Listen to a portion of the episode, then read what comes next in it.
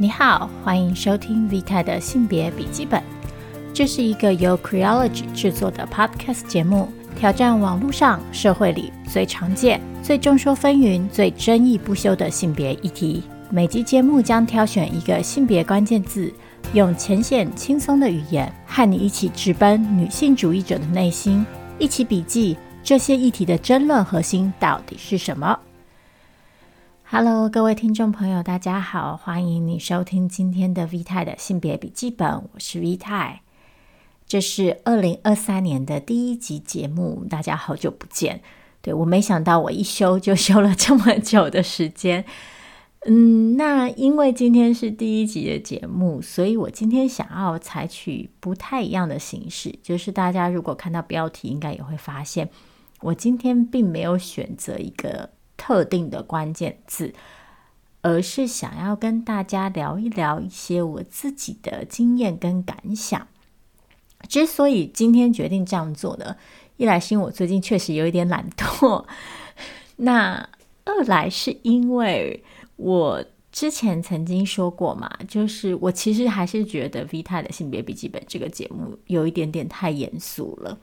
所以，新的一年，我想要在第一集节目做一个比较不一样的尝试。这个尝试包括我的准备方式，像我这次其实是没有写稿的，因为我以前在准备 V 太的性别笔记本的时候，其实我都会写一个相对详细的稿子。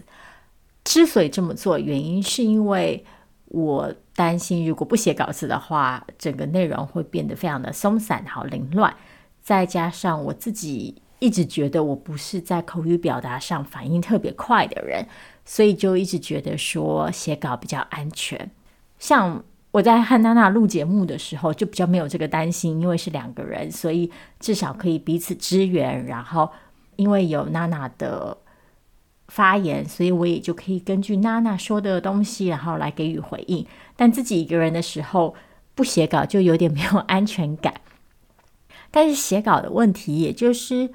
嗯，大家可以想象嘛，就很容易照着稿念，然后整个的节奏可能就也会变得比较枯燥。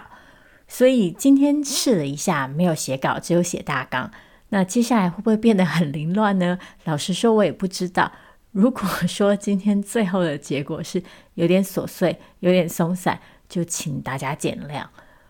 嗯，当然，最重要的事情是。如果你觉得你还蛮喜欢今天这样的形式，或者是你觉得我可以做什么样的尝试，我都非常欢迎各位听众朋友留言啊，然后或者是私讯给 Q，让我知道。因为新的一年还是希望可以继续做笔记本这个节目，也希望可以把笔记本这个节目做得更平易近人一点点。然后希望可以吸引到稍微多一点点的听众朋友，因此大家的建议都对我来说非常的重要，也非常的珍贵。所以如果你有任何的感想啊，任何的意见啊，都欢迎你不要犹豫，嗯，让我知道。另外，今天这个节目的不同，当然就是没有主题，然后而是想要跟大家聊聊一些比较个人的东西。但这个个人的东西要聊什么呢？其实我也是犹豫了蛮久的，因为我其实觉得跟看不见的人聊天非常的困难。我是一个在跟别人互动的时候非常仰赖靠着解读别人的用词，然后语气，然后甚至是肢体动作跟表情反应来判断。我要怎么样继续对话的人？简单的说，就是我脑内小剧场非常的多，然后我是一个非常在乎别人反应的人，所以，嗯，平常做节目的时候，因为有比较明确的主题，那我的目的就是表达出我对这些主题的看法跟观点，这个目的性比较直接，就没有那么困难。但是如果说我们要回到一个闲聊的范畴的话，我就会比较难以界定我现在对话对象以及我的闲聊的范围到底应该要到哪里。另外一方面，也因为看不到对话对象的反应，所以很难以此来对自己的内容做出调整。所以今天这个尝试对我来说是是有一点点困难的，但是嗯，我们就来 试试看最后结果会怎么样吧。那好，说回到底要聊什么这件事情，我想要聊的主题，其实大概可以归纳成一句话，就是当女性主义者是一件很难的事情。我今天特别有感触，因为嗯，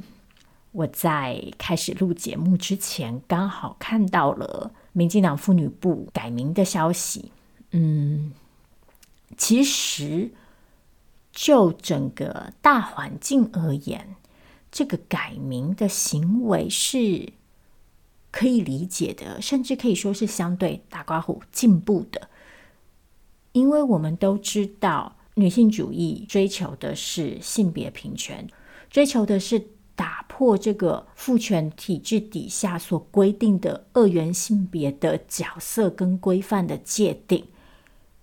是去理解跟接纳有更多不同的性别身份、性别认同、性别表现的存在，然后让每一个人都不需要因为自己的出生的生理性别，或者白话的说，因为自己出生的时候所佩戴的性器官，以及根据这个性器官而被国家指定的性别身份，然后来决定你接下来所有的一切的行为的准则。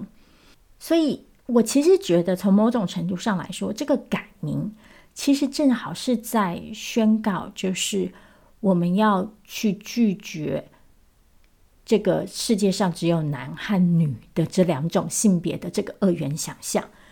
当然，妇女发展部过去叫做妇女发展部，有它的原因，有它的历史背景。那我们也还是可以讨论说，今天这个背景是不是已经改变了？今天，嗯，妇女还需不需要被当成一个独特的身份群体，在性别平等的这个主题底下被讨论？这个是可以商议的。以及在所谓的性别平等推动底下，资源应该要怎么分配？这个也是可以讨论的。但，嗯，今天有点出乎我意料，又不是太意外的是。民进党妇女部这个改名的动作，意外的吸引到非常多的反对意见，然后很多反对意见是针对跨性别而来的。我其实有点懵，就是我不太明白怎么会演变成这个局面。嗯，针对跨性别这个主题，其实我跟娜娜之前也做过节目讨论过了嘛，我今天就不多说了。我比较想要讲的是，这话可能听起来有点难听，但是。我懵的原因是因为，如果光看底下的留言的话，好像会让人以为民进党政府或者说台湾社会至今已经给了跨性别非常多的权益跟好处，甚至是特权。但是事实上并不是啊，就是跨性别在台湾社会里还是一个非常弱势的群体。嗯，所有跟跨性别有关的议题。这就是不是我今天的主题，但我还是想要讲的是，我还是觉得很多时候这些话题里笼罩着一股不合比例的恐惧，然后我还是觉得这个恐惧的来源是对于跨性别这个身份的真实性的质疑，然后甚至是对跨性别这个身份整个彻底的否定。所以才会衍生出非常多的这一类的，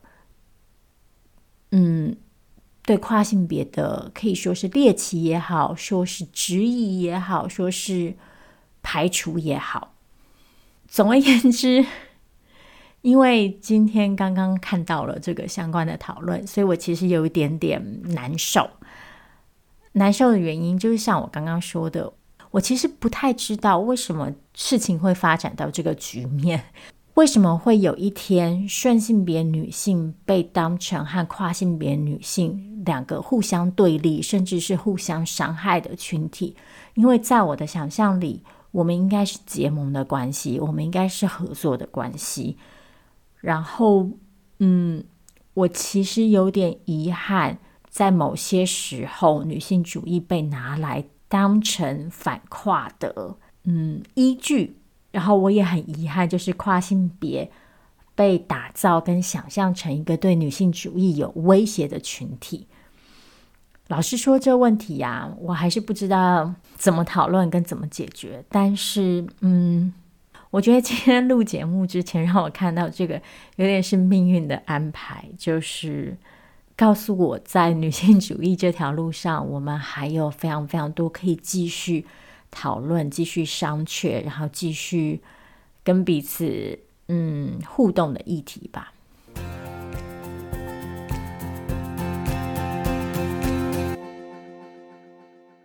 Anyway，嗯，我今天其实本来不是要讲这个的，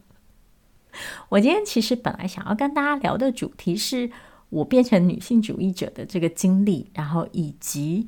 我变成女性主义者之后到今天，我一路上曾经遇到过的一些挣扎也好，一些质疑也好，一些新的转变也好，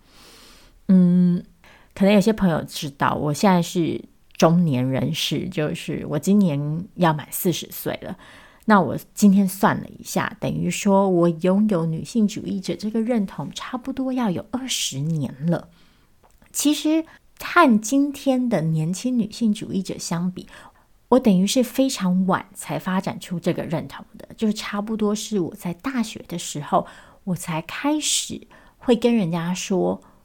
对，我是女性主义者，而且是其实是大学相对晚期的时候，我在刚上大学的时候。其实最常说的话就是我支持性别平权，但我不是女性主义者。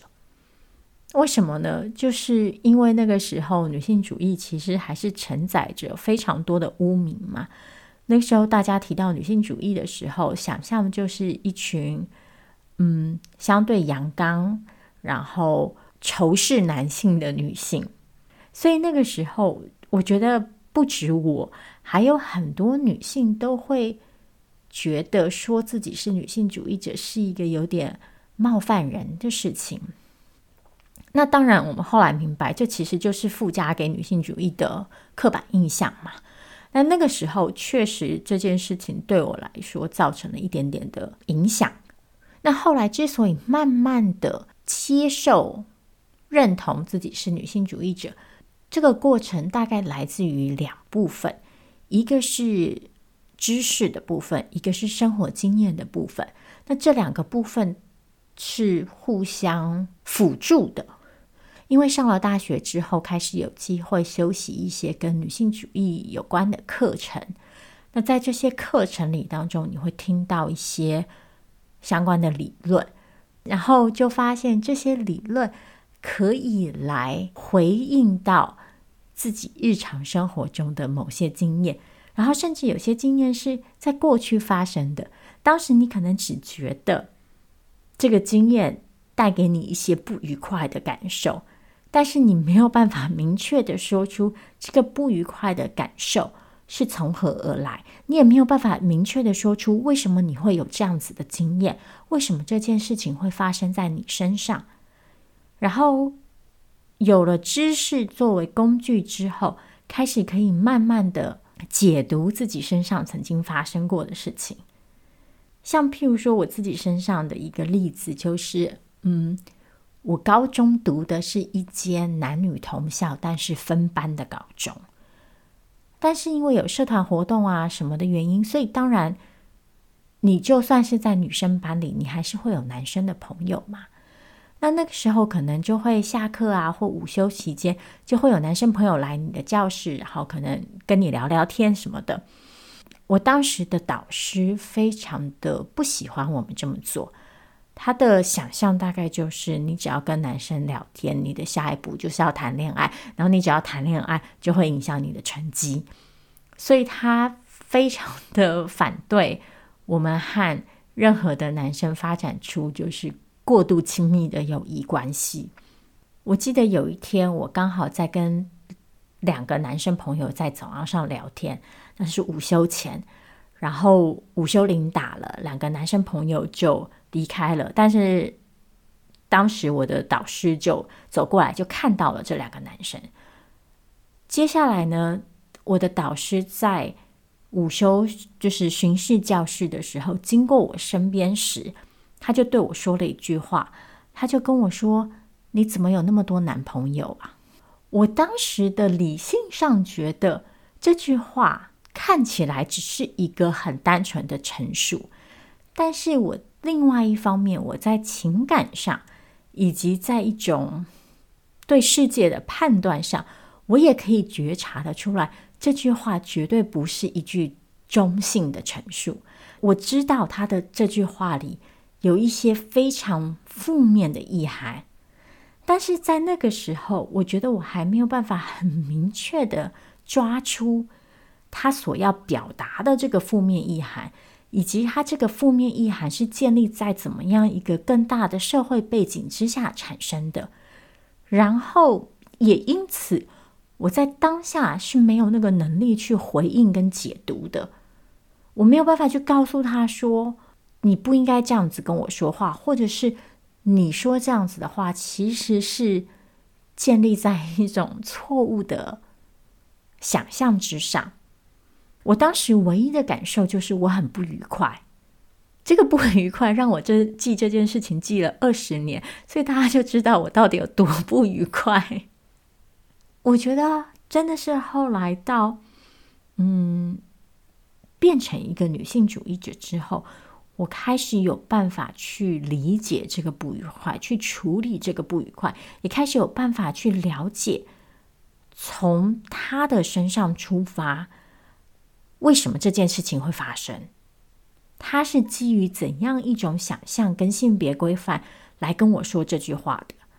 我跟他又是处在一个什么样子的权力结构之下，导致这句话有可能发生？我觉得这件事情对我来说最大的影响啊，就是它让我很清楚的看到了女性主义跟现实生活的关系。我后来其实发现，让我对于女性主义的学说的理论有感触，或者是帮助我理解这些知识的很重要的关键，就是我自己的生活经验。就当我自己回去看我自己发生的一些事情，尤其是不愉快的事情的时候，我开始可以理解这些事情为什么发生，然后去理解为什么别人这样子对待我，去理解为什么我被这个世界这样看待。然后很多这样的事情，其实是日常生活里最小、最小、最细微的事情。然后甚至很多事情是发生在跟你最亲近的人之间，可能是你的男朋友，可能是你的父母，等等等等。所以这其实就带我回到我今天开头的时候说，今天的主题是当女性主义者是一件很难的事情。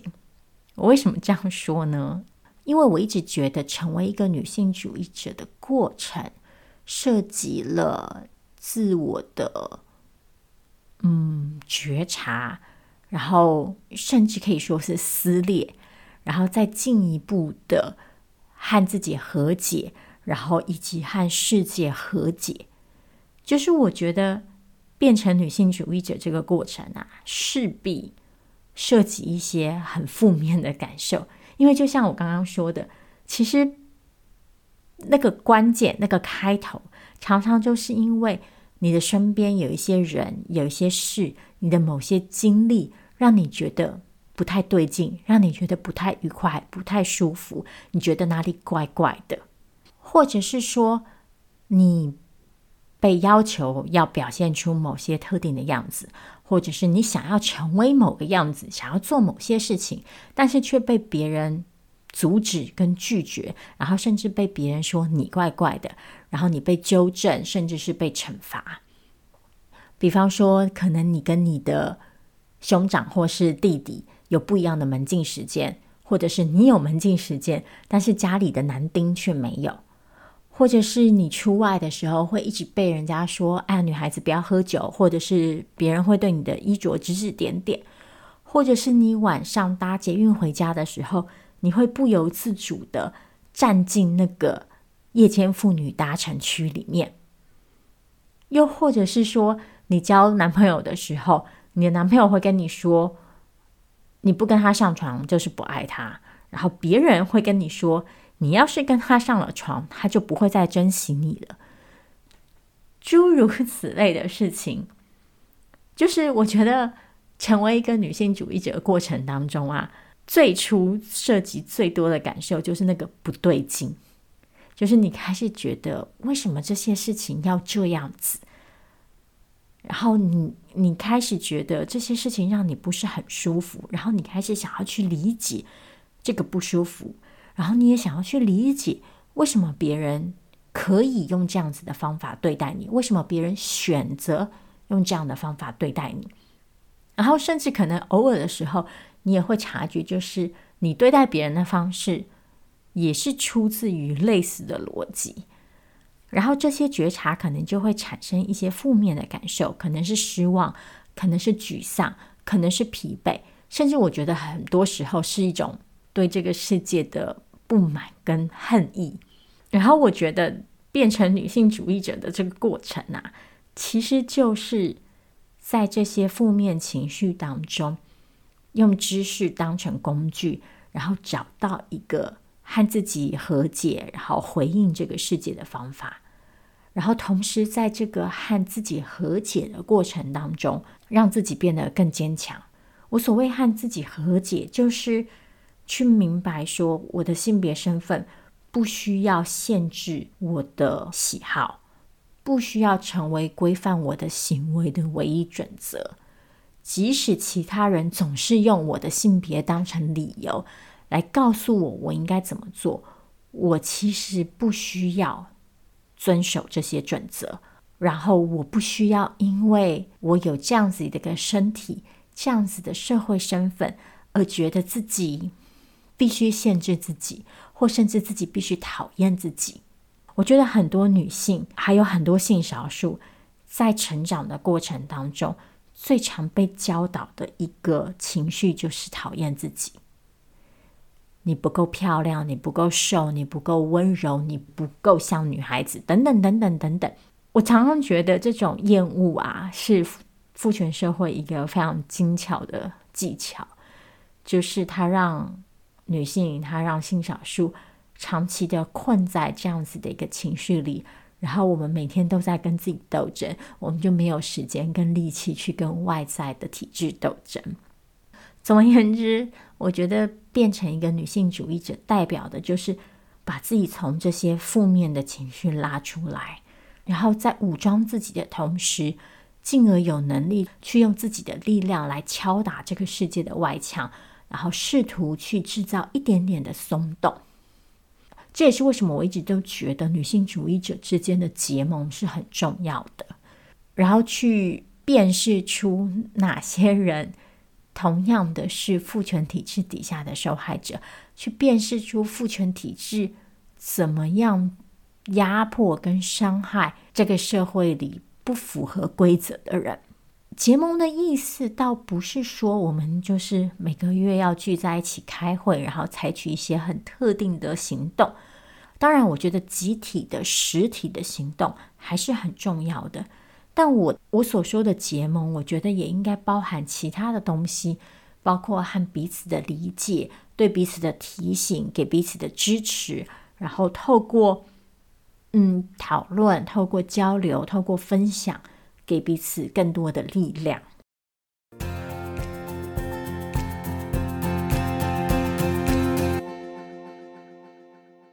从这个角度来说啊，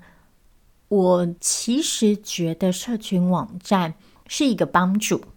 至少我自己在成为女性主义者的这些年来，然后在像脸书这样子的平台刚出现的几年。我自己其实是透过这样子的管道学习了非常多，然后获得了非常多新的体悟跟知识。我曾经有几年最喜欢做的事情，就是在脸书上看别人吵架。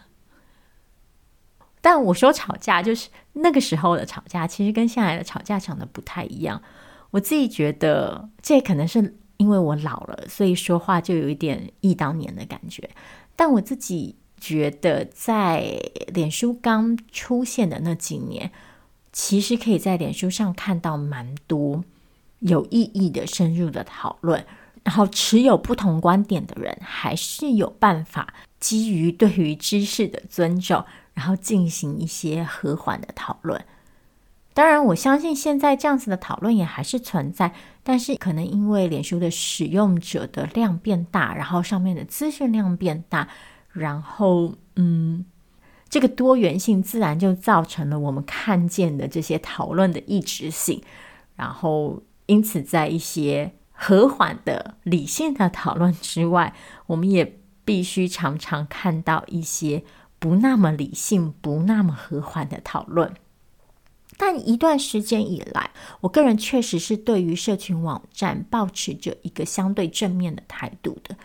这当然跟我自己的经验也有关，因为我一直是住在国外嘛，那所以其实社群网站带给我很大的支持，他们帮助我在我缺少的实体接触以外，还是可以建立一个社群，然后还是可以从这些社群当中。获得我需要的人际和情感支持，所以我自己一直是对于社群网站抱持着一些相对正面的态度的。然后我自己也从社群网站当中获得很多，不管是情绪上的，还是知识上的，还是各种面向的。那我觉得社群网站也确实有助于女性主义者的结盟，或者是各种运动的结盟。因为它帮助我们可以跨越时间、跨越空间，然后在一个嗯彼此相对平等的环境当中，对议题进行讨论，然后给彼此支持。尽管我们不见得都有办法把这些思考转化成具体的行动。但是我们也还是可以进行一些虚拟的互动，然后进行甚至是一些在网络上的倡议行动等等。但另外一方面，我想大家可能也都会同意的是，在社群网站提供一些结盟的机会的时候，其实它也提供了一些 嗯吵架的机会，或者是彼此攻击的机会。其实我自己并不认为冲突都是坏事，我并不觉得吵架就一定是不好的。但是这几年的社群网站的讨论风气，确实是让我觉得有一点点嗯谨慎。主要大概有几个原因，一个是我觉得社群网站创造出一种虚拟的假象，是让我们以为我们可以。透过这样一个平台，甚至是透过这个平台上的单一发文、单一互动来看透，甚至是评价一个人。但是其实，比方说脸书好了，其实你在脸书上面看到的某一则发文，都是单一一个人在很特定的时间点上所呈现出的很片面的讯息嘛。这并不是说这些讯息不重要，而是说，我觉得我们有的时候会忘记，这些讯息必须被拿来和其他的讯息放在一起，然后进行思考跟讨论。但我觉得，当代的社群网站跟我们接收讯息的环境和习惯，让我们养成了一个 to go 模式是。我们只要看到了某则讯息，就必须要当下做出评论，当下做出判断，然后必须当下就要选择自己的立场，而不会给彼此太多犹豫的时间，也不太给彼此一些流动的空间。我所谓的流动是，其实人的看法都是会变的嘛。有的时候你会看到有些人会。把你几年前的发文拿出来说，你不是这样说的，你现在怎么又这样说了？你前后不一致。但是人不是都是会变的吗？所以如果说人在立场上面有变动，我觉得也是很正常的事情啊。但我们如今好像对于这样子的变动的，嗯，接受度跟宽容度少了很多。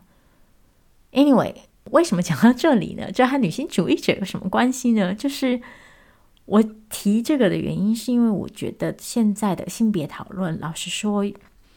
有的时候让我会有一点点踌躇，甚至有的时候我不太敢参与这些讨论。这几年，其实大家应该也发现了，就是女性主义好像变成了一个蛮主流的学说，然后好像每个人都知道，然后。我们也确实看到，女性主义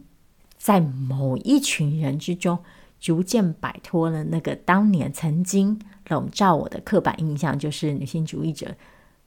都是仇视男性的女人这样子。所以有越来越多的年轻人，不管是年轻男性也好，年轻女性也好，会能够也愿意产生女性主义者的认同。但另外一方面，这个女性主义者就是仇视男性的偏见，其实也还是持续的在成长跟扩大。然后我们看到的就是，在女性主义好像变成一种普遍而主流的学说的同时，它也面临了很多反弹。关于这个反弹，其实我以前也大概聊过一些我的感受。我觉得这些反弹一部分是正当的。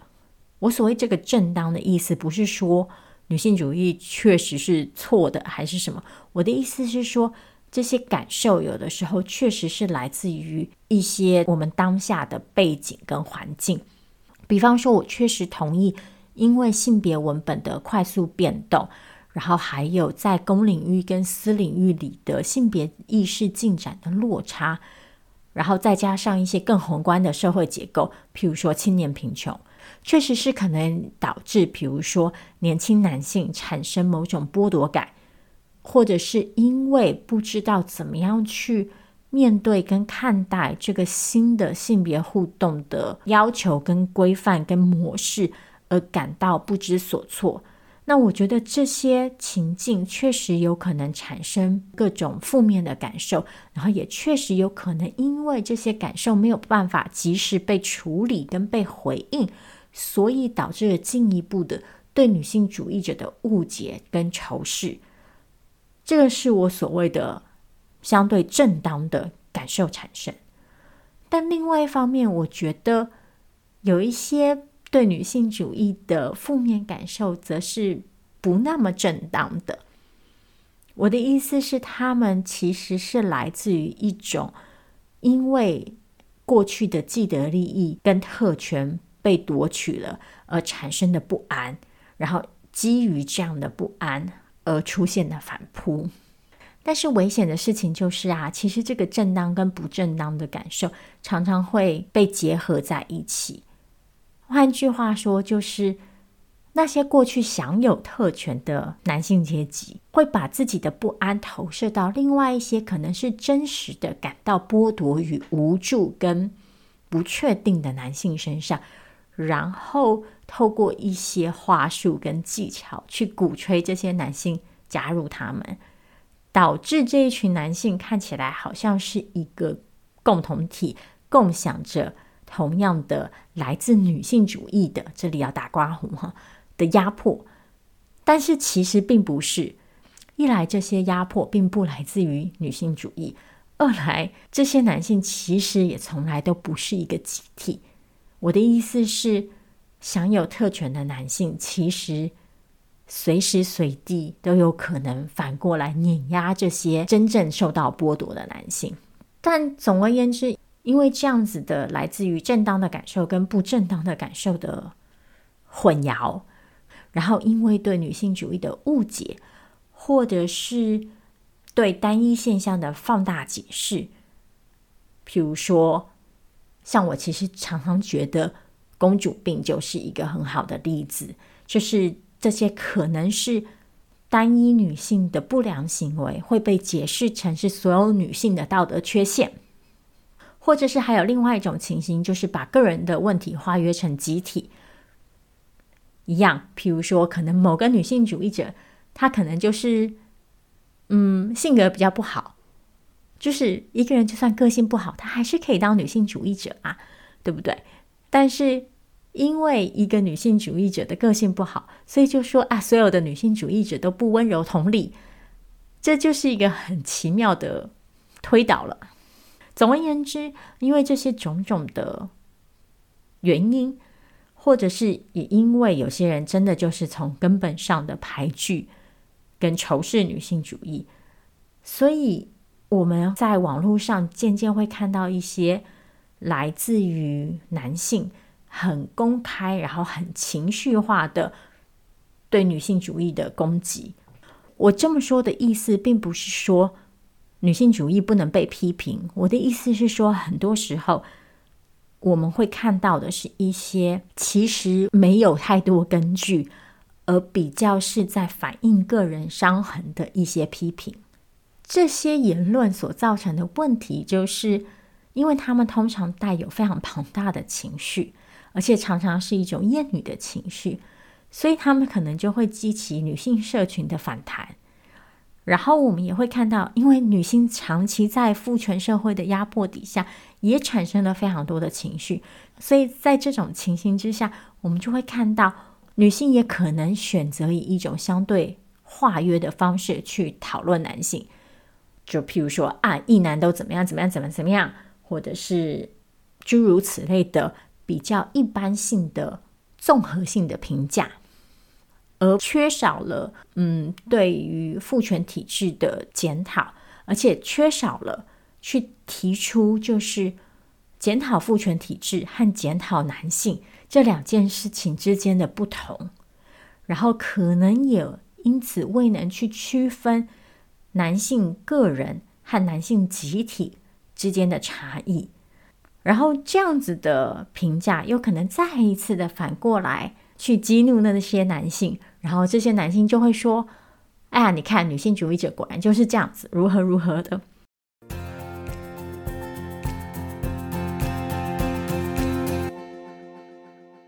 总而言之，我自己觉得这几年看到很多这种恶性循环的攻坚。或者是我自己的说法是，我会觉得这是一种械斗。再一次的，我并不是说冲突都是错误的。我事实上认为，某些冲突是必要的，甚至是良性的，它可以带我们走向更好的方向。但是另外一方面，我对眼下这些冲突的担忧是，我觉得他们没有办法帮助我们更好的彼此理解。有些人可能听到这里就会说：“为什么一定要彼此理解？我们就不想和解，不行吗？”我觉得也不是不行，但是我自己一直相信，就是在战斗之后，生活才要开始。那我觉得我们想要追求的是生活。我们之所以革命，之所以战斗，是希望能够在这一片烟消之后，打造出一个。让所有人都能够自由、平等而快乐的做自己的环境，然后让每一个人都能够拥有一个合理的、幸福的生活。那我觉得，嗯，我觉得有的时候我们在和彼此争论，然后在在冲突的时候，很有可能会忘记这些事情。就是讲白话一点。说到底，在未来的世界里，大概率的，我们还是会有男性、女性，还有其他各种不同性别的存在嘛。那我们也不太可能就是把世界区分成好几个区域，变成说这个区域就是只有男人住，那个区域就是只有女人住，这个区域就是只有跨性别男性住，那个区域就是只有跨性别女性住，就是这是不可能的嘛。所以，我们还是必须要说到底，找到一个彼此可以互相支持，然后互相共存的方式。那我觉得，这可能是我们在讨论所有议题的时候，在彼此冲突的时候，还是希望可以记着的事情吧。那当然，我现在这个说的这个东西，其实也只适用于还是致力于想要讨论的人。就是单纯只是想要发泄情绪，然后只是想要表达仇视的，这个在此就不适用了。今天之所以会把这件事情拿出来讲的原因，是因为我必须老实说，这几年来这件事情确实有一点点困扰我。困扰我的原因是因为我自己不知道我还可以创造怎么样子的沟通方式，我还可以用什么样子的表达来让女性主义变得更更容易理解。我觉得如今很多冲突、很多反弹来自于误解，就是根本上的对女性主义的不理解。然后，以及很有可能是有意的，或者是无意的误读，然后扭曲，然后可能这其中也有一些是出于自己的私心，而对于女性主义的误用，各种层次的误，最后导致了一种理解上面的隔阂。我自己觉得这是一件非常非常可惜的事情，然后也是。让我自己作为一个女性主义者感到非常焦虑的事情，对我自己这几年来说，最大的挑战可能就是怎么去处理这些不同层次的物，怎么样回到根本去讨论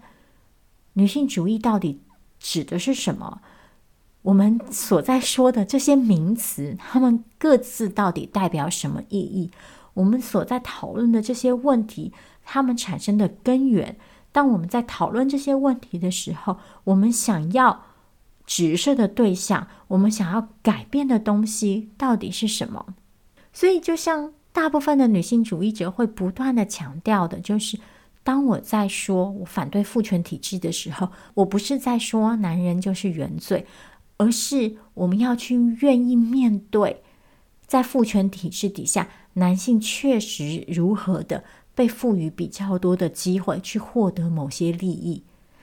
但这样的意思也还是不是说每一个男性都有同样的机会去获得同样的利益，因为与此同时还是有其他的机制在影响，包括了种族，包括了社经阶级，包括了性倾向，包括了你的身体是否健全等等等等等等。但是我们回到。女性主义的范畴，就是去得面对父权体制的设定底下，